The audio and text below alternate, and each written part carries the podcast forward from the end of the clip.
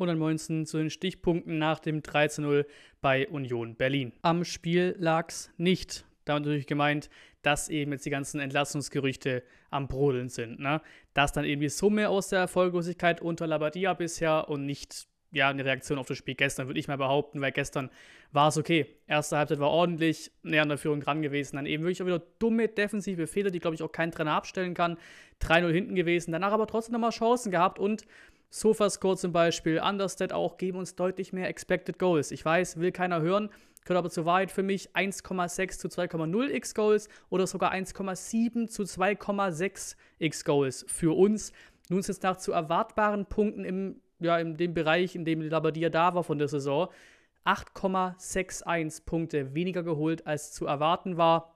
Das ist bei keinem anderen Team so niedrig oder so krass. Und Jungen genau das Gegenteil, die sind da Topwert. Die haben 9,77 Punkte mehr geholt, als zu erwarten war. Hier eben auch die große Frage, lässt sich sowas überhaupt von irgendeinem Trainer abstellen? TV-Experte, größer Berater. Gehen wir mal vom Spielfeld weg, schauen ein bisschen aufs Drumherum. Berater von Silas vorm Spiel, schön Silas verteidigt, dass er keinen Stürmer spielen kann. Greift Labadia öffentlich an. Diesen Post von Sky Sport war es, glaube ich, liked dann Florian Schock, hat er, glaube ich, zurückgenommen mittlerweile. Und unsere Berater. Unsere Berater sind überall, aber eben nicht beim VfB Stuttgart. So wirkt zumindest auf uns. Klar, heutzutage kannst du dich auch, ne, auch mal online zusammen, äh, zusammenrufen, ne, in irgendwelchen Calls, alles möglich, aber so wirkt es eben auf uns. Gleichzeitig auch, was heißt hier überhaupt uns? Es sind nicht unsere Berater vom VfB, es sind Werles Berater. Er hat sie geholt, Kedira und Lahm über Missentats Kopf hinweg, wissen wir alle. Labadia ist 100% auch einfach nur ein Werle-Move. Ich glaube nicht, dass der Wohlgemut zum Beispiel groß Aktien drin hat in dem Ding. Und gerade bei Kedira tut es mir als Lieblingsspieler weh. Da werde ich, muss ich groß trennen zwischen Spielerkarriere und ich sag mal Funktionärskarriere so. Aber es ist ja so. Lahm steht beim Bayern-Spiel gestern quasi für die Bayern-Seite da bei Bayern gegen Dortmund. Kedira macht den TV-Experten für Köln gegen Gladbach da jetzt heute Mittag. Und währenddessen, ja, brennt es bei uns eine Trainerentscheidung. Was geht bei euch? Es sieht sehr danach aus, wird den Salabadia entlassen. Ist okay, 0,55 Punkte pro Spiel in seinen Bundesligaspielen. Sportlich vollkommen okay. Persönlich, auf persönlicher Ebene, ich fände es irgendwie schade. Ich kann dem irgendwie was abgewinnen, kann mit dem was anfangen. Ist aber eher sportlich gesehen so völlig egal. Ähm, die große Frage ist jetzt eben, warum denn erst jetzt? Warum denn erst jetzt? Man hatte zwei freie Wochen nach dem Wolfsburg-Spiel, das auch schon scheiße war. Die letzte Pause in der Saison und hat sie nicht genutzt. Man hat es einfach ver verstreichen lassen müssen. Und ja, wenn man jetzt agiert, ihn jetzt rauswirft, dann hat man schon immer irgendwie vorgehabt, ihn rauszuwerfen. Und dann hätte man es auch da machen können, weil es gibt ja keine andere Erklärung dafür. Oder ging man jetzt ernsthaft davon aus, dass wir 22 Bundesliga-Auswärtsspiele am Stück ohne Sieg auf einmal bei Union gewinnen und den Turnaround schaffen? Ist ja die einzige Begründung, dass die sagen, ey, wir geben dem die Pause, vielleicht schafft er es ja doch noch, um ihn dann nach dem ersten Spiel nach zwei Wochen Pause rauszuwerfen. Da mussten die ja geglaubt haben, dass er halt, ne, dass da irgendwas geht, dass wir in Union was holen könnten. Was ist das für Irrglaube? Was ist das für eine Idee?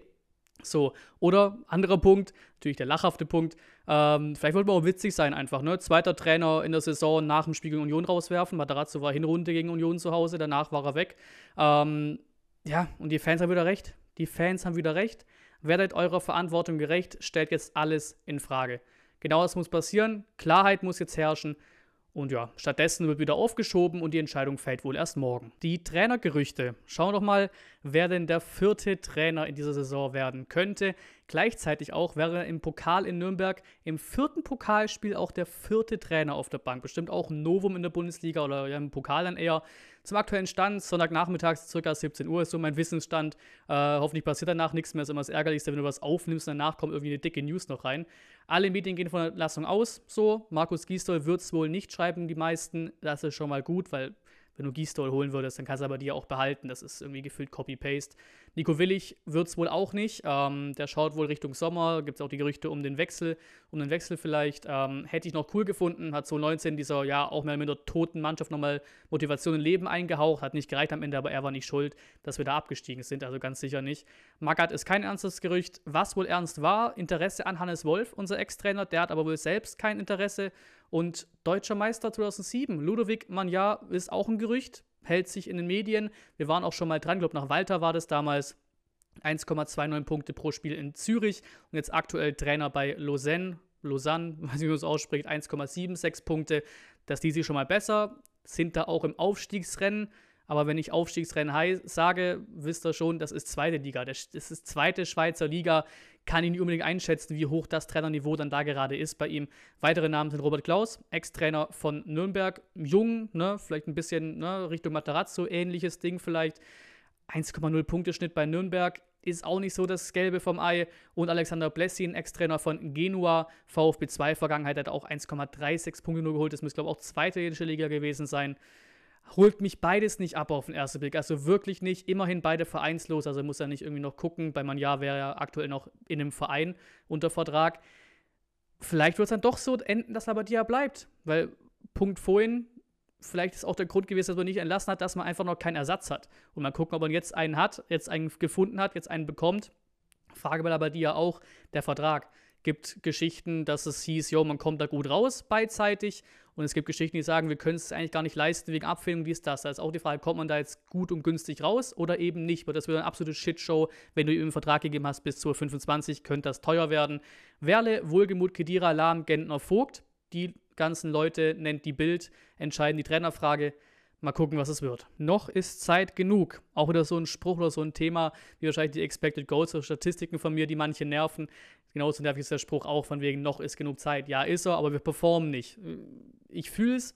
Es ist gerade ziemlich kacke alles. Bin auch gerade nicht negativ, also in, in, irgendeinem Sinne bestimmt schon, aber vor allem irgendwie auch ein bisschen einfach hoffnungslos, weil es fühlt sich alles sehr charakteristisch nach einer Abstiegssaison an. Habe ich auch schon gesagt in den Stream Highlights oder im Stream dann eben, wer es da schon verfolgt hat. Ähm, sieht gerade ziemlich auswegslos aus. Irgendwie auch ein bisschen Parallelen dann zu, zu 2019er Abstieg und so. Alles nicht so geil. Aber, Punkt zurück. Rechnerisch ist noch alles drin. Es sind weiterhin vom Abstand her diese ein, zwei Punkte, von mir aus auch drei, je nachdem, wie sie halt punkten, die Gegner.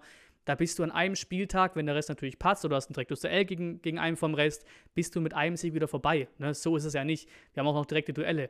Ähm, wie so ein älteres Banner, was gerade auch seine Runden macht auf Twitter, sagt, holt mal Punkte, ihr seid schon wieder letzter. Irgendwie auch ein nettes Banner. Ähm, nächste Woche haben wir genau jetzt, jetzt genau in einer Woche haben wir Bochum auswärts, Augsburg auswärts haben wir noch, Hertha auswärts haben wir noch und Hoffenheim zu Hause. Allein die vier Duelle sind zwölf Punkte. Und mit denen stehst du am Ende auf 32 und ich würde mal tippen, selbst mit 32, wenn du den ganzen Rest drumherum verlieren würdest, würde es reichen. Du hast immer noch gewissermaßen in deiner eigenen Hand, ne? Und vielleicht ist ja auch die Hoffnung, egal wer da kommt, auch wenn es mich gerade nicht hypt, auch wenn es die meisten gerade nicht hypt, was da gerade so in den Gerüchten ist, vielleicht kann ein neuer Trainer irgendwie einen Effekt bewirken. Wir kennen es, dieser neue Trainereffekt, irgendwie einen neuen Impuls gesetzt, an irgendeiner mini kleinen Schraube getreten. Auf einmal treffen sie eben die Hütte vorne und machen nicht wieder aus acht Expected Goals nur zwei, ne, so Geschichten.